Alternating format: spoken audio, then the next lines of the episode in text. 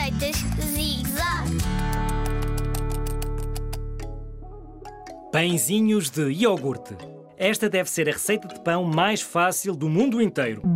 Precisas de dois iogurtes naturais, de farinha para bolos, do tipo que já vem com fermento, e de uma pitada de sal. Preparado? Cá vamos nós. Colocas os dois iogurtes numa tigela e mexes bem. A seguir, usa um copo de iogurte vazio e enche de farinha. Junta 3 medidas de iogurte à tigela e vai mexendo. A seguir só falta a tal pitadinha de sal. Mexe, mexe e mexe e a mistura vai ficando com a textura de uma massa de pão. Se for preciso, junta um bocadinho mais de farinha, mas aos poucos, para a massa não ficar seca. Agora é só fazer bolinhas.